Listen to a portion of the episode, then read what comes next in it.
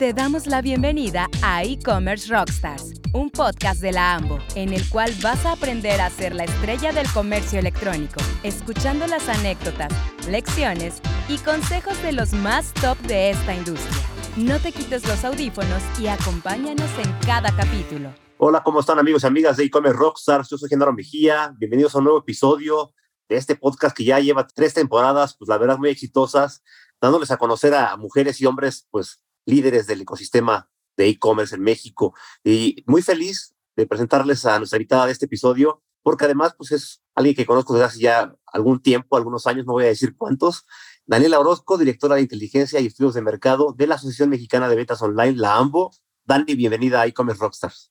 Ay, muchas gracias, Genaro. Muy, muy contenta de estar aquí con la audiencia y pues obviamente contigo que siempre hemos tenido muy, buena, muy buenas charlas y hemos platicado y hemos hecho cosas juntos, eh, hemos hecho este, actividades juntos y la verdad siempre se trabaja muy a gusto contigo, la verdad.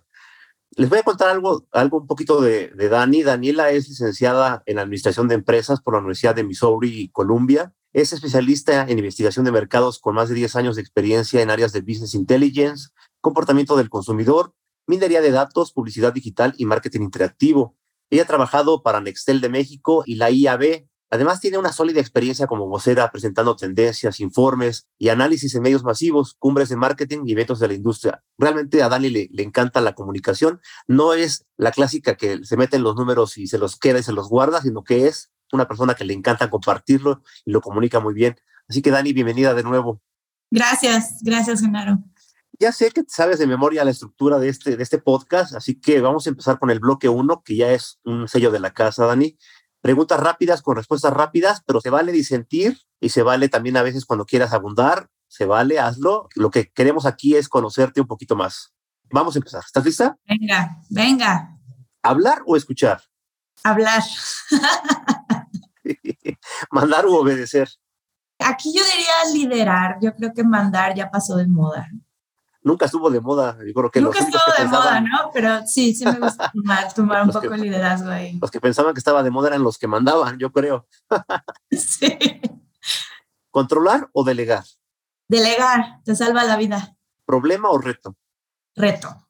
¿Fracaso o aprendizaje?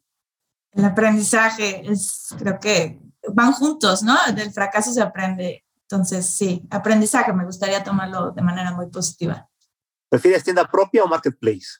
Marketplace. Me gusta la visibilidad, las opciones. La diversidad. Exacto. ¿Drama o comedia? Ah, pues depende de dónde. Eh, me gusta mucho la comedia, pero a veces siento que también los de los dramas se puede disfrutar mucho otras cosas y se tocan temas más profundos a veces. Eh, así que estoy un poco empate ahí. Se vale. 50-50. ¿Gin tonic o té de menta? venta, el gin me duele la cabeza. ¿Prefieres Ciudad de México o Colombia?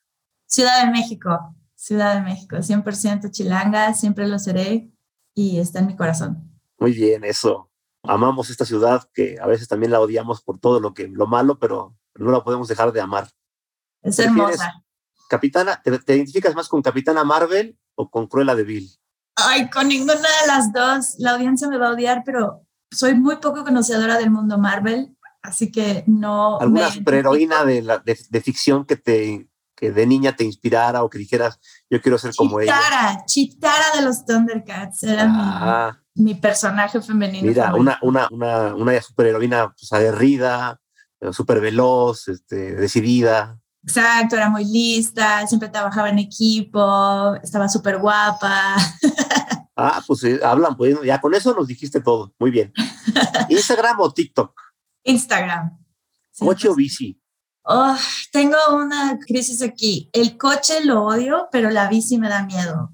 Después de dos accidentes donde se involucró una costilla rota y casi morir, eh, la bici la, me alejo de ella, pero creo que es lo mejor para el planeta.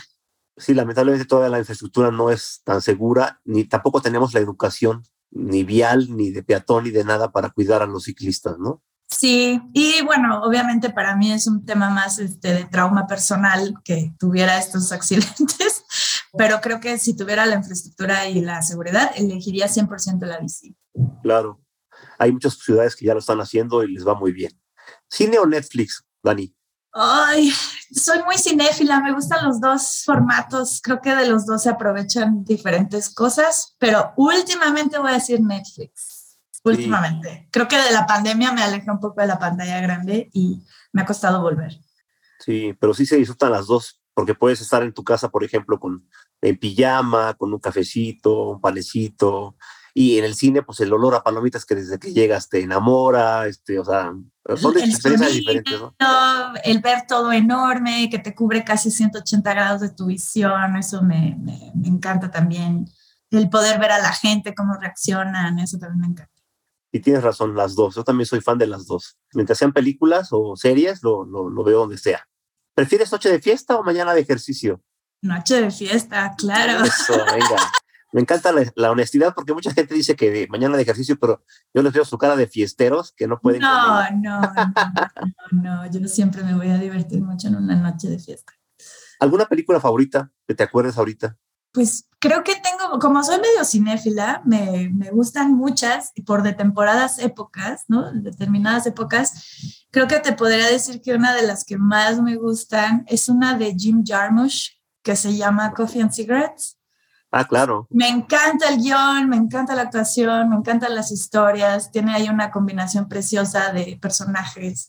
Sale Tom Waits, Iggy Pop, eh, Bill Murray. Bueno, salen cantidad de personajes y me encanta esa dinámica como un poco fresca, a la vez seria, pero que tiene un mensaje muy bonito. Esa creo que es de mis favoritas.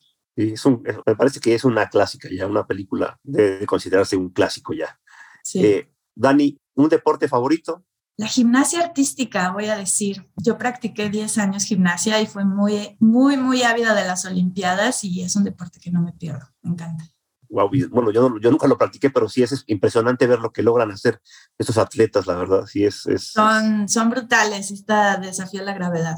Sí, pero eso solo es como deporte, sino como, como arte, ¿no? Realmente la mezcla de las dos cosas en su máxima expresión, ¿no? Sí. ¿Novela o autor preferido? Ay, pues me gusta mucho la literatura de ficción. Hay un autor que me encanta que se llama Chuck Palahniuk, que él es el autor de El Club de la Pelea, todo el mundo lo conoce por ese libro. Me encanta, me gusta también Albert Camus, eh, Germán Gess, vaya, tengo varios, pero bueno, literatura americana y también la latinoamericana, me gusta mucho García Márquez, eh, Roberto Bolaño, así que bueno, hay varios, hay varios ahí en mi, en mi lista. Yo me pregunto, ¿a qué horas haces todo esto, Dani? Porque sé que trabajas un montón. Soy una nerd, o sea, es que tú no sabes esto, Genaro, pero yo soy una nerd, o sea, a ver, mira, prefiero la noche de fiesta, pero en la mañana sí me pongo a leer. Sí, claro. Entonces, eh, no hago tanto ejercicio, pero sí me gusta estar enterada y, y, hay tantas cosas que uno tiene que aprovechar en esta vida que... Sí, quisiera uno tiempo, libros, ¿no? De las pelis, sí, sí. ¿Cuál es el rasgo eh, más dominante en tu carácter? Ese que dices define a Dani, un, rasgo más fuerte de tu carácter. Eh, creo que soy muy analítica, pero para todo, o sea, creo que para todo, todo el mundo se acerca conmigo porque tiene un problema y lo analizamos juntos. Tal vez yo hubiera sido una muy buena psicóloga también porque este, me da muchas, muchas, eh, le doy vueltas a las cosas, pero de una manera más racional y eso creo que es algo muy característico de mí que a veces es, es, para temas emocionales termina siendo un, un, tema a trabajar, ¿no? Pero creo que eso me define mucho con mi familia, con mis amigos, en el contexto laboral, que soy alguien que analiza mucho.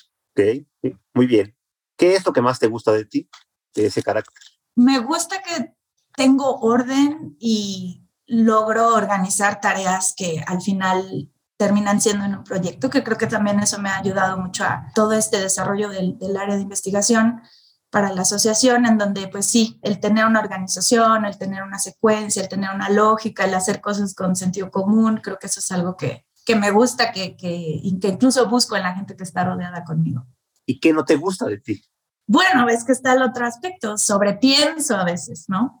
me paso de analítica y, y, y termino por eh, hacerme nubes, eh, tormentas en la cabeza y, y eso es un, un balance que he estado toda mi vida tratando de encontrar, pero hasta cierto punto creo que también ha sido esta autocrítica, también otro, otro aspecto que me he aprendido a, mejorar en estos, en estos ya años de adulta en los que ya tienes más claro quién eres, qué eres, hacia dónde vas, cuáles son tus habilidades y tus áreas de oportunidad. Creo que serían esas. Muy bien. Y en los demás, ¿qué te gusta más? ¿Qué cualidad es la que más aprecias en alguien para ser tu amigo, para estar cerca de ti?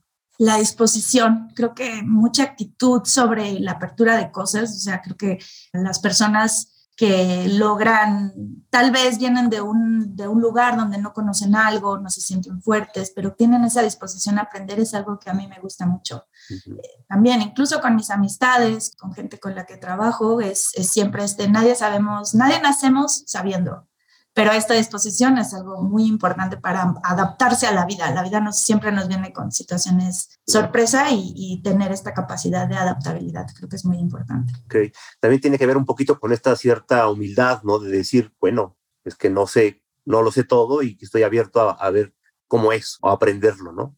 Exacto. Exacto, creo que hay mucha a veces soberbia sobre reconocer y la gente tiene un miedo enorme de reconocer que no sabe y, eso no, no lleva a nadie a nada.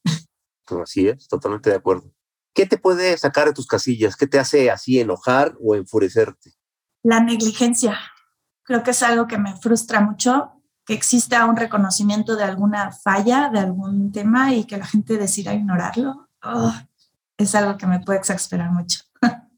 Claro, sí, sí, sí, sí, ya está claro el error y no lo, no lo solucionas y esa es negligencia y también soberbia otra vez, ¿no? Negligencia intelectual, sentimental, ¿sabes? O sea, de todos los niveles, creo que eso es, es, algo que a las personas no se dan cuenta de lo dañino que es para ellos mismos esa negligencia. Tienes razón. El momento que más disfrutas de tu día a día, un día común para ti, pero el momento que dices, híjole, qué feliz me siento, qué plena, ¿en qué momento del día y por qué? Ay, pues yo creo que tomarme mi té en la mañana y ver el, tengo la, la, fortuna de ahora vivir fuera de la Ciudad de México, entonces puedo ver montañas y eso, eso es algo que nunca creí que iba a poder ver y, y, eso creo que es de las partes más lindas de mi día. Como salirme, ver el horizonte, ver las montañas con un cafecito, con un tecito, no tiene precio. Claro, sí, los pequeños momentos que son los grandes momentos al final. Sí. Ya sé que esta es una pregunta muy filosófica, pero para ti, ¿qué es ser feliz? Para mí ser feliz es un esfuerzo día a día. Este, creo que mucha gente busca esta, como dicen en esta película, ¿no? Como el, por el buscar la felicidad y la felicidad en realidad está en esas pequeñas cosas, en esos pequeños momentos, el, el vivir el día a día con un propósito, con un objetivo, creo que para mí eso es ser feliz. Y estar contento cerrando el día y decir, hoy hice lo que quería, ¿no? Eso para mí creo que es ser feliz más que una meta, es un camino. Un camino, muy bien. ¿Qué es lo peor que te podría pasar en la vida, Dani? Ay, Dios, yo creo que es que de toda situación se puede sacar algo, o sea, no podría yo ser tan fatalista, creo que tal vez la muerte podría ser como, pum, truncar algunos planes, pero aún así, pues podría ser por algo, ¿no? Entonces, no sé qué calificar como peor, pero bueno, definitivamente tal vez temas de salud podrían ser eh, algo que me preocupe en un futuro, que llegue a disminuir mi calidad de vida. Creo que eso es algo que me podría pensar en un escenario negativo. Ok.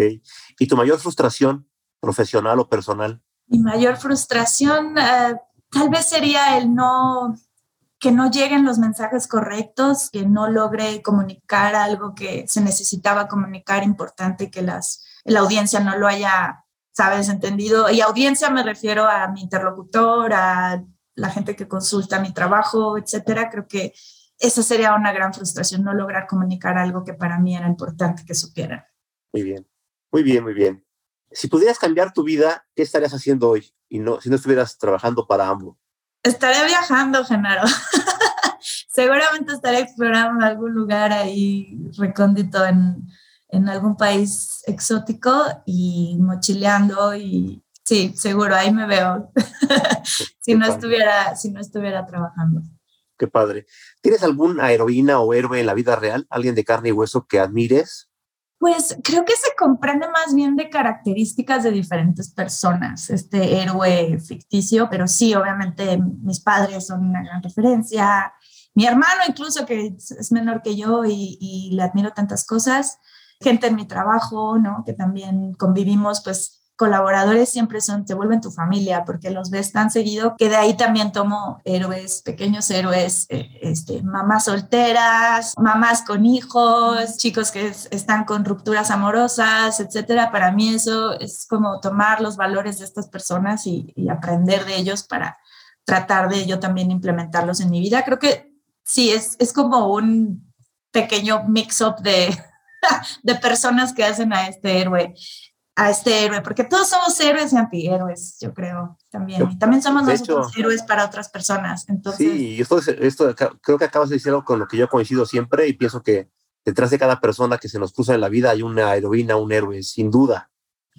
Eh, gente que está eh, todos los días enfrentando muchos obstáculos y saliendo adelante, ¿no? Entonces, eso ya es heroico hasta la gente que yo veo en el metro todos los días, ¿sabes? Y que están ahí haciendo esos también para mí son héroes. Sí, sin duda. Qué padre que tengas esa visión de las personas y del mundo. Para cerrar este bloque, Dani, ¿tienes algún lema, alguna frase que te pueda identificar, que te haga sentir, no sé, quién eres, recordar quién eres, para qué estás acá?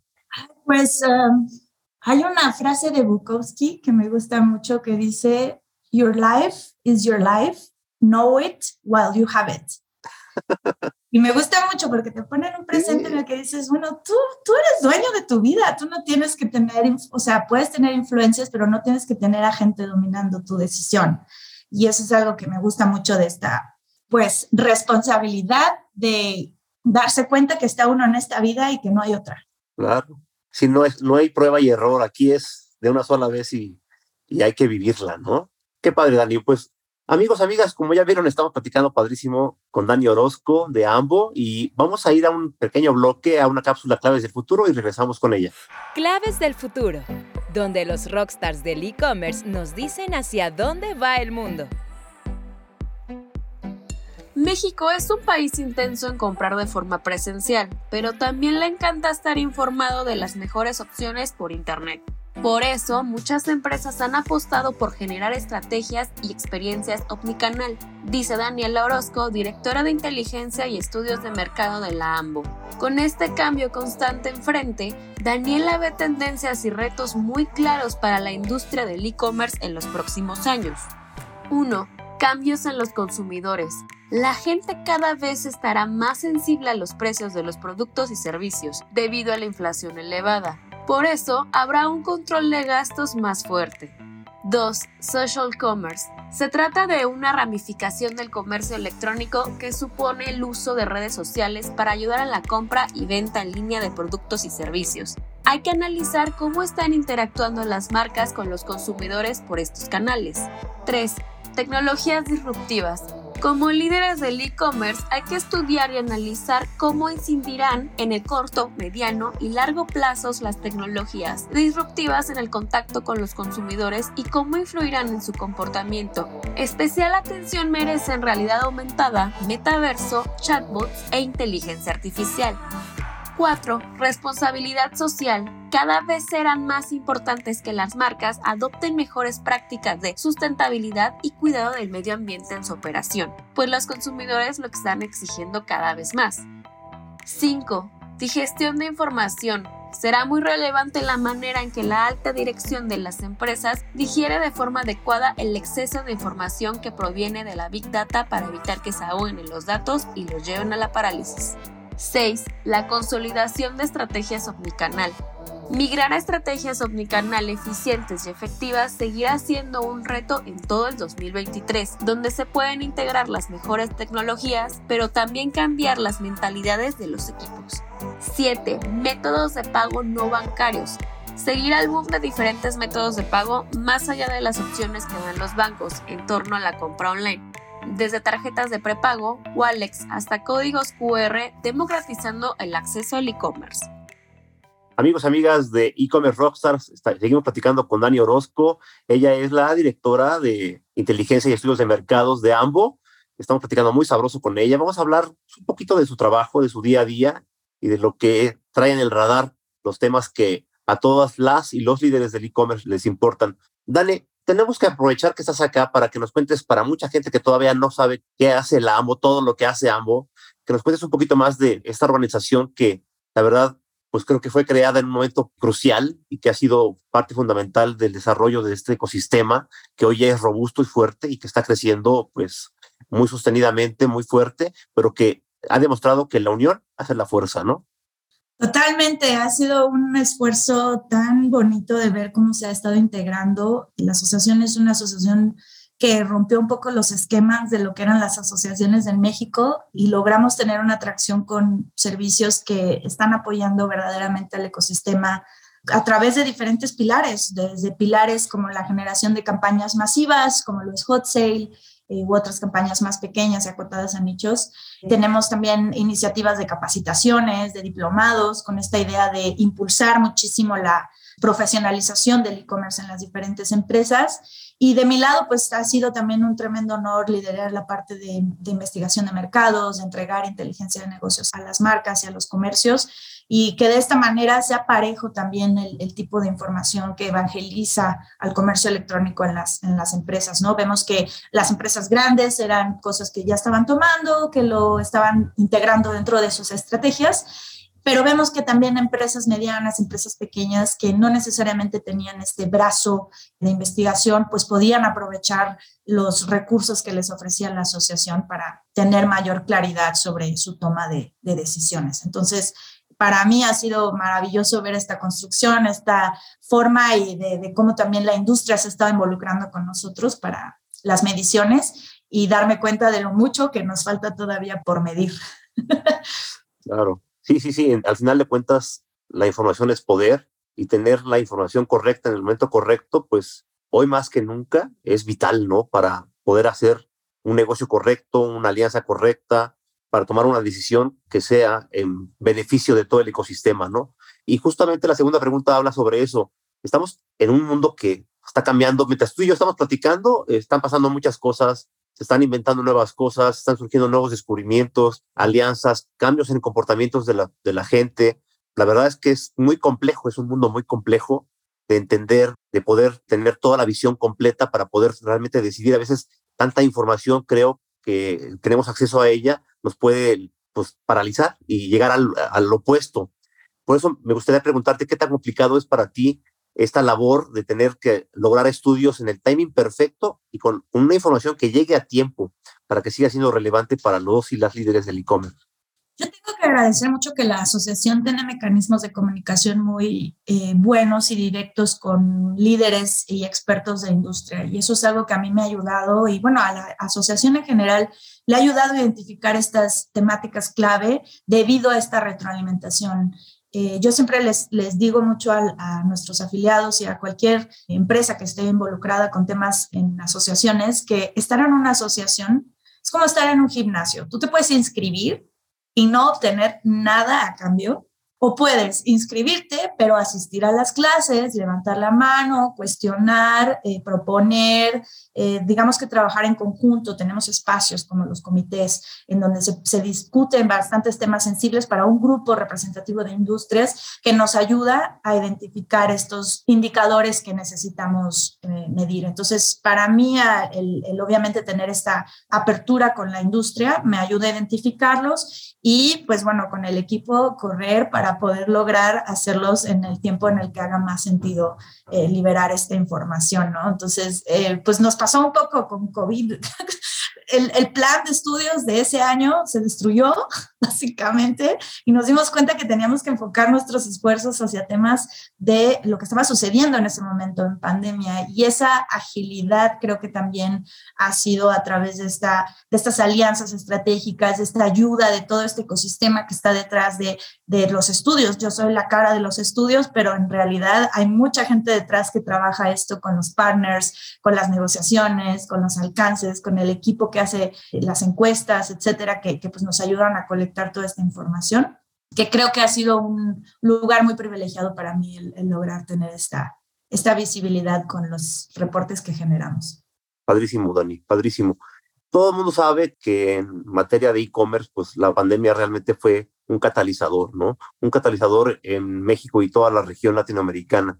Con esta aparente regreso a la normalidad ah, de la gente a las calles, donde la gente pues está regresando de manera masiva a las tiendas físicas y la venta digital no está teniendo el mismo ritmo de crecimiento, y con todos los estudios que haces todo el tiempo y que estás entrevistando gente, encuestando gente, ¿qué panorama ves en e-commerce para este año 2023, Dani?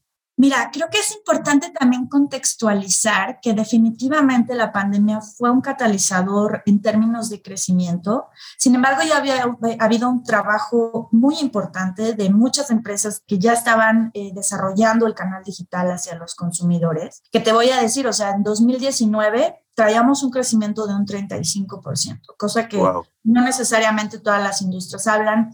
Veníamos con ya dos, tres años entrando en los rankings a nivel mundial, en donde México crecía también a ritmos acelerados, junto con India, Argentina, Brasil, Corea del Sur, etcétera, ¿no? Teníamos esta, esta importante ya atracción en donde llega la pandemia y verdaderamente ahí sí se acelera, alcanzamos 80 y picos por ciento de crecimiento, que ahí es donde yo hablo de este catalizador, pero la industria no deja de crecer, o sea, seguimos creciendo a doble dígito. Para 2022 estamos cerrando con aproximadamente un 18% de crecimiento.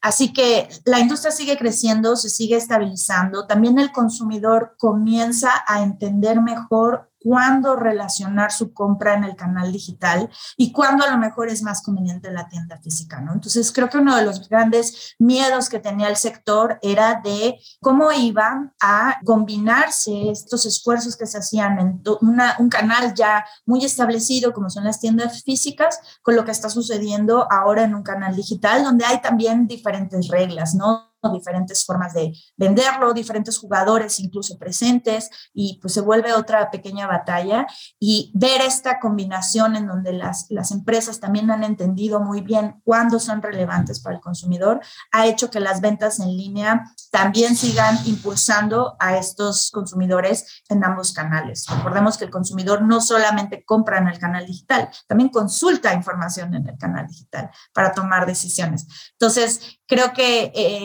esta forma de maduración que está teniendo el ecosistema eh, de empresas que están ofreciendo estos servicios a los consumidores ha estado madurando de tal manera que sigue impulsando estos crecimientos y que seguiremos viendo todavía en los próximos años. O sea, nosotros estamos eh, pronosticando que para 2024 habremos duplicado las cifras de valor de mercado que teníamos back en 2019, ¿me explico? Entonces, el duplicar ya el monto de valor de mercado en, en tan poco tiempo, pues te habla de que es una industria que sigue creciendo, obviamente a una tasa un poco más desacelerada porque viene esta ya normalización de una situación muy particular mundialmente en la que, bueno, ahora ya aprendemos de esto, el consumidor es expuesto al canal digital y ahora ya conoce los beneficios, que era algo que a nosotros era una gran barrera para el mexicano, esta desconfianza del canal digital, que no tuvieron opción en, en el confinamiento y que a partir de esa experiencia confiaron de nuevo en realizar transacciones en línea. Sí, y que, creo yo que en, el mundo actual difícilmente alguien va así de cero a comprar en, digamos, en físico. Yo creo que todo el mundo ya pasó antes por un canal digital, ya exploró porque nos, nos acostumbramos a eso, a explorar, a investigar, a ver precios, a comparar y tal vez la compra final se hizo en una tienda física, pero seguramente ya la gente pasó por varios canales digitales para tomar la mejor decisión, ¿no? Correctamente, estamos viendo cómo la consulta de información es tremendamente intercambiable para el consumidor dependiendo de las categorías. En e-commerce nosotros medimos prácticamente cuatro comportamientos de lo que llamamos eh, termas omnicanales, en el que, por ejemplo, tienes a un consumidor que hace showrooming, en donde el consumidor primero va a la tienda, revisa el producto, pero regresa al punto digital a comprarlo, probablemente porque requiere otros beneficios del canal digital que le ofrece al consumidor que estaba necesitando. Vemos el comportamiento contrario, en donde tenemos al, web rooming. Entonces, la persona primero busca el tema en, en, Internet, pero va a la tienda física a comprarlo, ya que se cercioró del producto, ahí va y lo compra que pasa mucho, por ejemplo, para productos de consumo masivo, por ejemplo, en donde requieres el producto en ese momento. O tenemos comportamientos en donde hace un efecto boomerang, ¿no? El boom rooming, en donde el consumidor primero está en el punto digital, luego va a la tienda física, pero regresa al punto digital a comprarlo.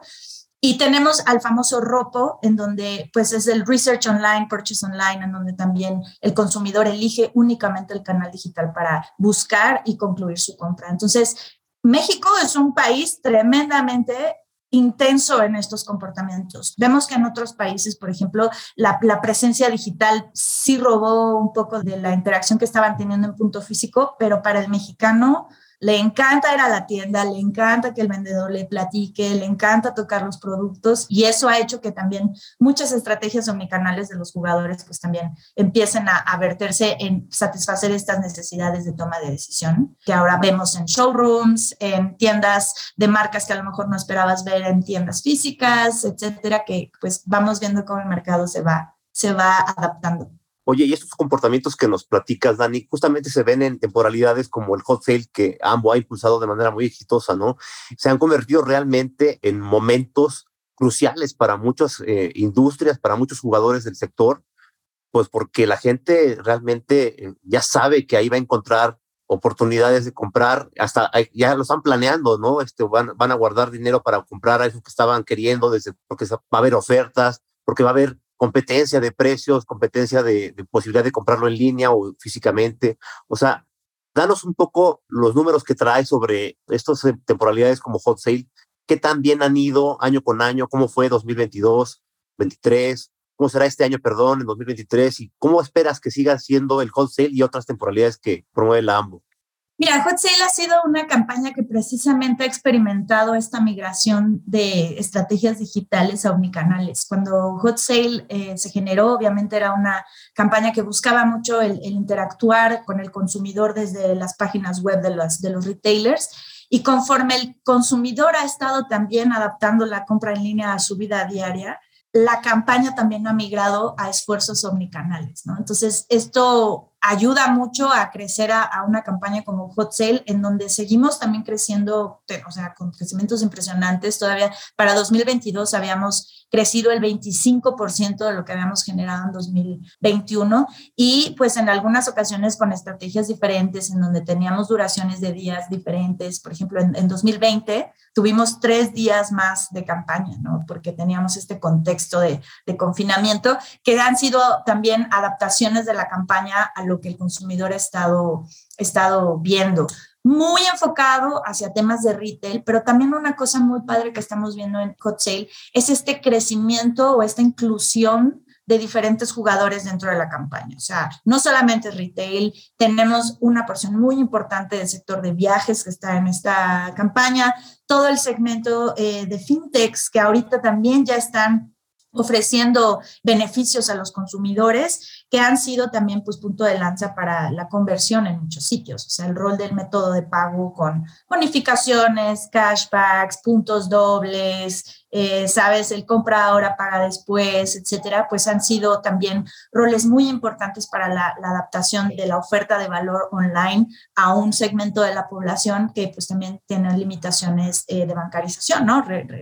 sobre todo con temas eh, de, de, tener una tarjeta de crédito, débito y que Hot Sale permite esa democratización de acceso de marcas, de productos en canales digitales a una población de niveles socioeconómicos medios bajos, ¿no? Entonces, también vemos que eso está generando la campaña, esta inclusión de segmentos, no solamente de, con poder adquisitivo de niveles socioeconómicos más bajos, sino también incluso inclusión de segmentos etarios mayores a los 45 años, por ejemplo, ¿no? Estamos viendo a gente que con edades mayores que se empiezan a sumar al tema de hot sale, así que pues yo veo una dirección muy, muy buena en términos de esta expectativa que ya logramos generar, pues no por nada este año va a ser la décima edición de Hot Sale y que la gente pues precisamente ya lo tiene muy marcado, lo tiene planeado en su presupuesto.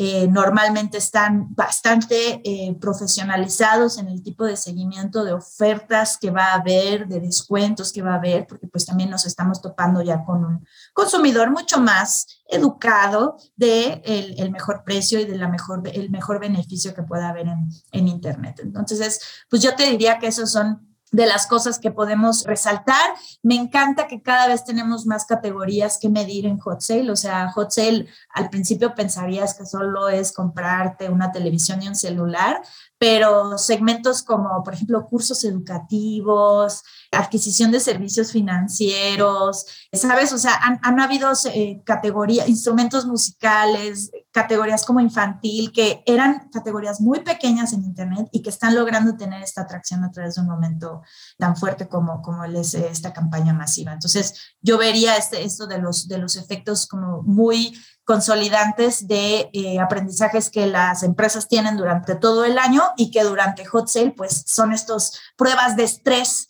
porque tienes a, un, mayor número de, consumidores interesados en tu marca y de donde se puede capitalizar mucho para awareness, consideración y pues obviamente conversión de, de sus sitios. Qué padre, increíble, muy completa tu respuesta, Dani. Para cerrar este bloque, me gustaría que viéramos un poquito, un pasito adelante al futuro eh, a mí me encantan las tendencias, eh, sobre todo en, este arranque de 2023, pues estamos leyendo tendencias en todos los sentidos. Y tú como estudiosa, entusiasta de lo que pasa ahora y del futuro que viene para e-commerce, me gustaría que nos, vieras, nos dijeras qué, estás viendo en el radar para ti como tendencias relevantes, pero también como retos para la industria. Mira, yo te diría que estamos viendo cambios, obviamente, en términos del consumidor, que es algo que yo me enfoco mucho sobre todo en sensibilidad de precios. Tenemos un año complicado en términos económicos para la gente y, eso es algo que va a ser relevante tener muy a la mano esta sensibilidad de precios, esta inflación, esta eh, intención de gasto. Hay que tenerla mucho más acotada en este año. Y para nosotros como investigadores, pues yo ahorita ya estoy realizando esfuerzos de investigación para enfocarnos en cómo funciona social commerce en México, o sea, cuáles son los eh, principales aspectos, cómo se está interactuando con las marcas, qué esto está teniendo de impacto para los consumidores. Creo que eso va a ser bien relevante de seguir entendiendo. Cómo se alinean temas, por ejemplo, de tecnología, llámese realidad aumentada, metaverso. Todo el tema de metaversos, interacción con tecnologías tipo chatbots, inteligencia artificial. Esto qué tanto está impactando a nuestros consumidores, esto es algo que yo tengo muy en cuenta para, para medir. Creo que también otro tema muy importante que, que, incluso en la asociación estamos tratando de impregnar en todos nuestros proyectos, pero todo este tema de responsabilidad social, todo este tema de, de ver el, el, impacto ambiental, sustentabilidad, el, el, tipo de empaques que se utilizan, las redes de distribuciones, si esto es un valor que a los consumidores realmente les impacta en su toma de decisión, creo que eso es algo que también estaremos eh, viendo en, en, un futuro ya con números más concretos, porque muchos de estos numerales las tenemos pues para de otros países, ¿no? Pero el hecho de generar información para México creo que es importante. Y, y bueno, esto es del lado de investigación, creo que del lado hacia las marcas, yo vería importante que uno de los grandes, de las grandes tendencias, de los grandes retos que estamos viendo es, al tener tanta tecnología y tanta información, es cómo las empresas comienzan a digerir esta información hacia toma de decisiones, que no se ahoguen en datos, que simplemente sepan eh, tener tanto el top management como todos los, los, puestos gerenciales, esta sensibilidad de tomar decisiones a partir de, de, los datos que se presentan. Y creo que eso va a ser un reto bien importante para la industria porque no necesariamente todas las áreas involucradas en esta toma de decisiones saben interpretar los datos de estudios de mercado, de tendencias, de reportes, etcétera, que creo que va a ser bien interesante esta consolidación de nuevo que te platicaba entre las estrategias omnicanales creo que será, seguirá siendo un reto y una tendencia que veremos este año y cómo esta consolidación de estrategias omnicanales integran tecnología que les facilita, que era un poco lo que te platicaba acerca de, bueno, cómo los retailers y cómo estas marcas empiezan a implementar temas de chatbox, inteligencia artificial, utilizar estas herramientas tecnológicas para mostrar sus productos, creo que serán también de los temas más fuertes. Y temas de métodos de pago, creo que también serán algunos jugadores muy relevantes los que seguirán impulsando esta interacción con el canal digital a través de las diferentes formas de pago no bancarizadas, ¿no? Estos, los wallets, las tarjetas prepagadas, los códigos QR y todos estos incentivos que ahora vemos que están fluyendo como consumidores, creo que se seguirán siendo como temas muy sensibles para la industria de lo que yo te puedo platicar. Wow, pues digo, suena retador, pero también suena muy emocionante, la verdad, porque se ve que todavía hay muchísimo por ver en el crecimiento de este sector, de esta industria, y en beneficio de todos, ¿no? Porque como has comentado durante todo este segundo bloque, al final de cuentas, una cosa como hot sale no nomás es que vendiste más este, en ese un pico de ventas y ya, sino que vas desarrollando a un consumidor cada vez más exigente, pero también con más herramientas para poder hacer mejores compras, bancarizando gente que no tenía acceso. O sea, es un desarrollo que poco a poco va, me encantó la palabra que dijiste, democratizando el acceso, ¿no? Amigos, amigas, estamos platicando con Dani Orozco de AMBO. Vamos al segundo bloque de cápsula Snacks de Inspiración y regresamos con ella. Te presentamos Snacks de Inspiración, ese ingrediente que necesitas para tu día a día como líder. Daniela es una lectora voraz, pero también es fanática del cine. Por eso, en esta ocasión nos recomienda el filme de ciencia ficción The Discovery, dirigida por Charlie McDowell, a partir de un guion escrito por Justin Ladder y el propio McDowell. En un futuro cercano, el descubrimiento del Dr. Thomas Harbour revela la prueba definitiva de que existe algo más después de la muerte, lo que genera una ola masiva de suicidios en todo el mundo de personas que quieren adelantar el proceso y cruzar la siguiente etapa. Al mismo tiempo, un hombre y una mujer se enamoran mientras tratan de asimilar sus trágicos pasados y la verdadera naturaleza del más allá. Esta película cuestiona el tema de la inmortalidad, con Dani, lo que desemboca en que varios personajes se cuestionen qué es lo que los hace felices. Por eso dice, es una película que te deja pensando sobre lo que realmente quieres en tu vida. Amigos, amigas de e-commerce rockstars. Estamos platicando aquí con Dani Orozco. Ella es directora de inteligencia y estudios de mercado de la AMBO. Y pues es la parte que más me gusta, la parte más personal. Dani, a mí me encanta tu perfil porque pues eres una persona muy joven, muy exitosa. Tienes un perfil, yo creo que muy escaso y muy peleado en el mercado laboral en México y Latam. Y creo que puedes inspirar a muchas personas, sobre todo a muchas mujeres jóvenes como tú. ¿Nos puedes dar algunos insights de qué hiciste bien para lograr esta carrera tan exitosa? Me da risa cuando me preguntas qué hiciste bien, porque creo que uno no está muy claro cuando hace cosas y las está haciendo bien, solo las haces porque te sientes que es el mejor camino.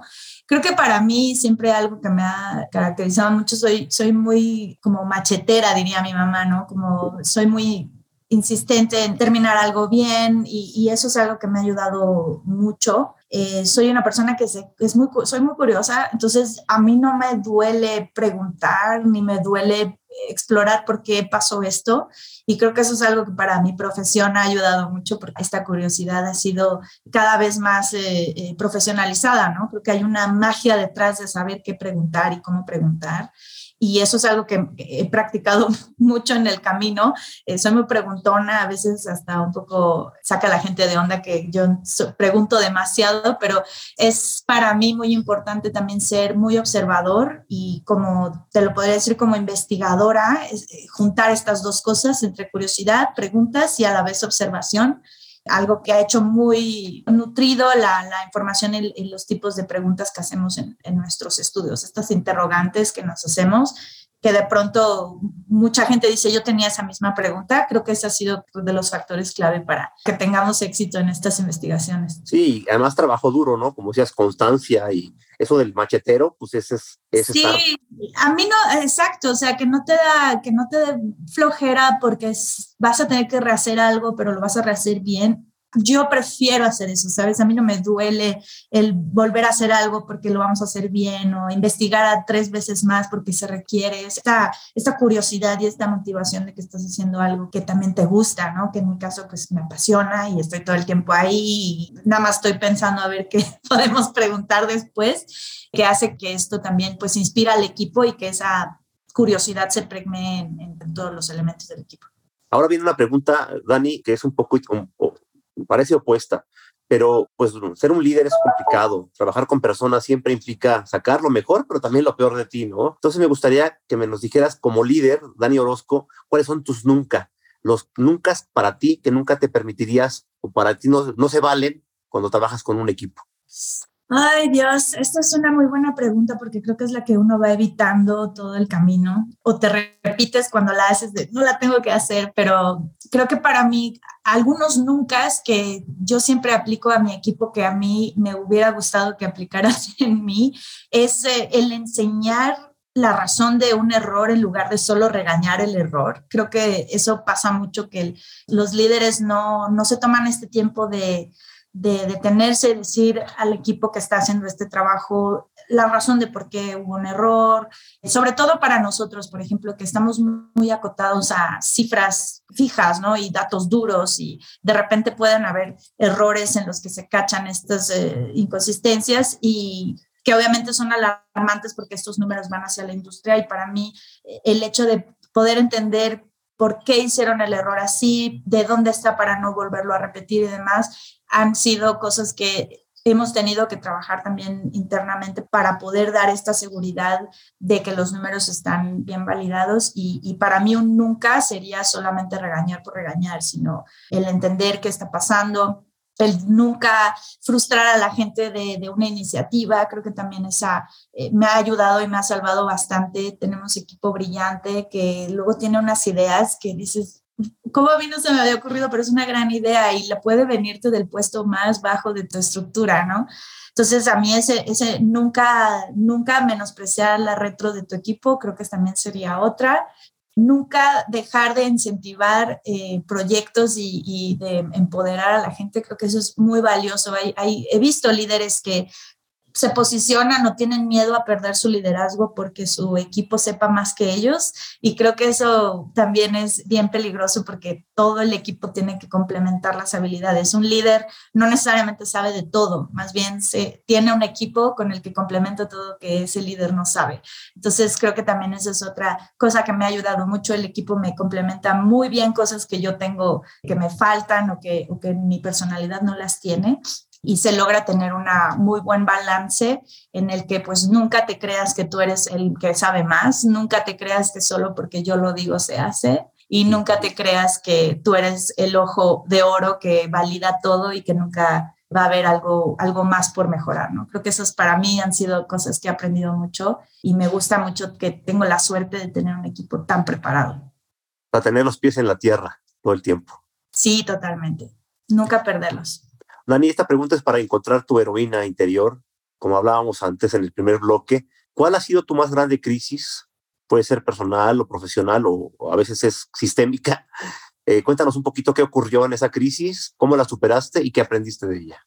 Uy, esta es, es, es interesante porque creo que define muchos diferentes momentos, ¿no? De, de donde nos encontramos parados. Yo creo que una de las, de las más transformadoras que yo te podría decir ha sido precisamente este manejo de, de la obligación de la responsabilidad en un contexto incierto, llámese pandemia. Y para mí, eh, tengo que confesar que para mí eh, superficialmente no me había afectado, y de pronto lo veía mucho en mi salud, ¿no? Con temas de, gastritis, colitis, etcétera, que sufrí bastante y eso fue algo, una crisis interesante de, superar, pero fue más el reconocer que lo platicaba un poco al inicio, ¿no? Este tema del, del, del que soy muy autocrítica, que pienso demasiado, ese creo que fue un momento en donde se concentraron muchas de estas preocupaciones y la manera en cómo lo resolví un poco fue como, bueno, vamos a desagregar esta información y movernos de, de ubicación. Y para mí fue moverme de la ciudad,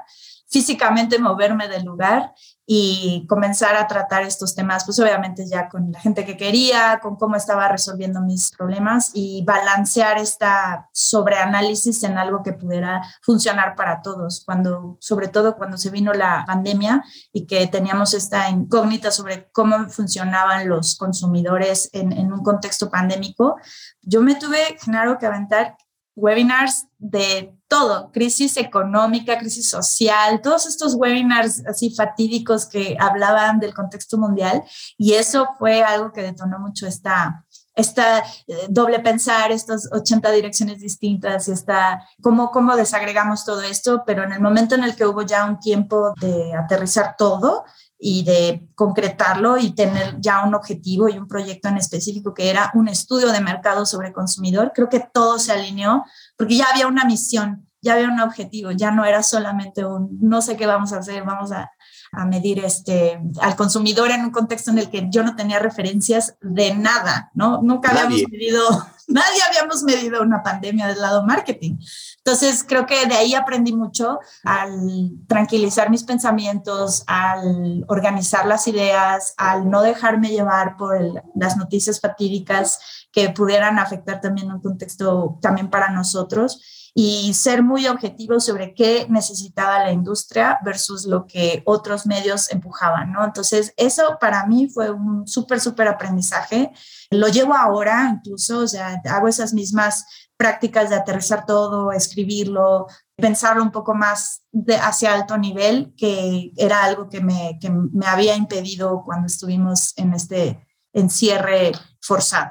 Sí, primero el caos, la sobre información, el sobreanálisis, el desorden y luego ya todo ponerlo en paso a paso ordenado y encontrar esa, ese objetivo, esa luz a donde tenías que dirigir la estrategia, ¿no? Sí, totalmente. Creo que eso eh, fue una buena oportunidad para mí, como llevando el liderazgo del área, el poder poner enfrente y que pues obviamente todos se volteaban conmigo diciendo, ¿qué vamos a hacer?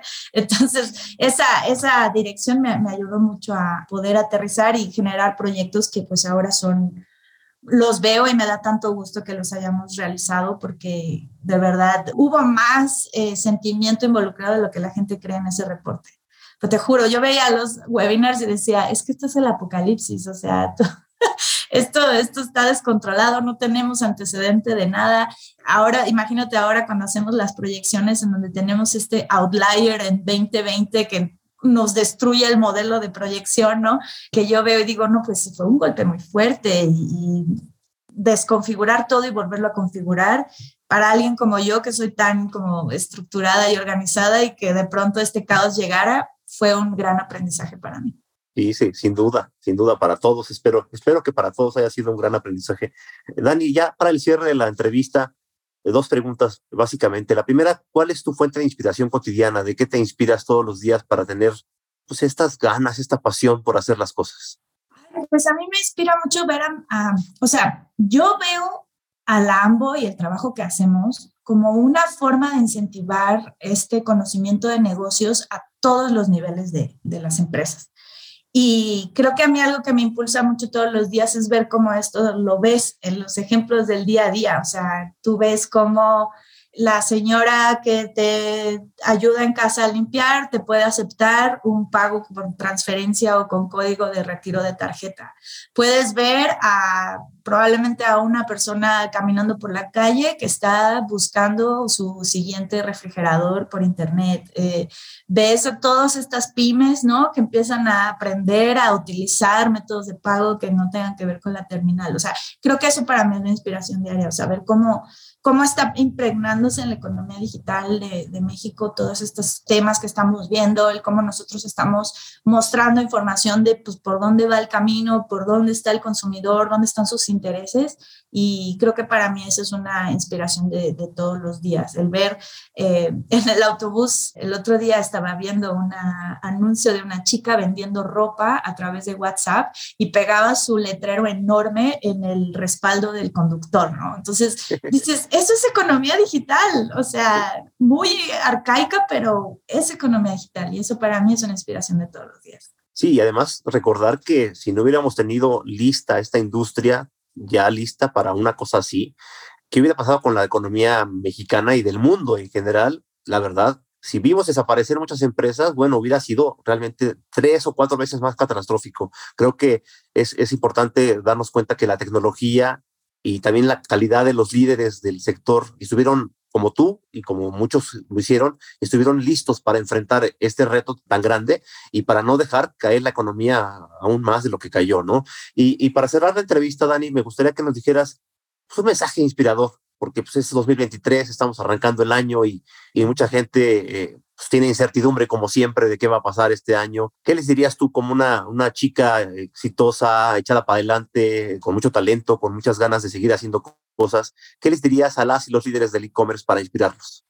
Creo que de mi lado yo dirigiría mi recomendación hacia un tema de toma de decisiones muy informadas. Creo que es un, un, año en donde se puede ir hacia cualquier dirección, independientemente de lo que veamos. Vemos también a un consumidor interesado todavía en, en, en seguir explorando el canal digital y lo que vemos es dominar mucho eh, los aprendizajes del año anterior, el seguir mejorando la toma de decisiones a través de esta eh, información que tengan a la mano, lo que nosotros demos como asociación y obviamente las empresas que tienen eh, muchas otras fuentes de información, el tener la cabeza fría sobre qué indicadores van a, a seguir, priorizarlos y tener planes de acción cuando estas métricas pues también empiecen a, a dar resultados y poder hacer, digamos que, una respuesta mucho más ágil de lo que habíamos visto en años pasados, ¿no? Donde la toma de decisiones era un poco más lenta, era un poco más miedosa, era un poco más desalineada incluso en, la, en las organizaciones, ¿no? E-commerce buscando un, una meta, eh, comercial buscando otra, marketing buscando otra, y creo que también eso es bien importante que las empresas sigan alineando, son los objetivos organizacionales de cada una de las áreas, porque son intrínsecamente parte de la, de la mismo, del mismo efecto. Entonces, para mí sería el, el, tener cabeza fría, unir al equipo, alinear mismos objetivos y tomar decisiones basadas en los datos. Dani, ha sido de verdad un placer platicar contigo. Muchas, muchas gracias por tu tiempo, por compartirnos quién eres, qué piensas, cómo ves el mundo, cómo ves la industria. Un placer platicar contigo. Igualmente, Genaro, gracias por esta entrevista. Amigos y amigas, esto fue e-commerce Rockstars el podcast de Lambo. No se pierdan el episodio nuevo cada 15 días. Nos escuchamos muy pronto. Hasta pronto. Esto es Ambo Update, donde te contaremos las noticias y las novedades más relevantes del mes en la Ambo.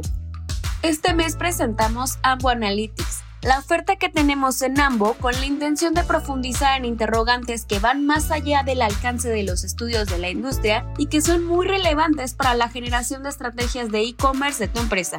En Ambo Analytics entendemos tu negocio en el entorno digital. Contamos con un grupo de expertos en generación de insights enfocados en comercio electrónico, quienes te apoyarán con un análisis especializado dependiendo del momento de madurez digital en el que te encuentras.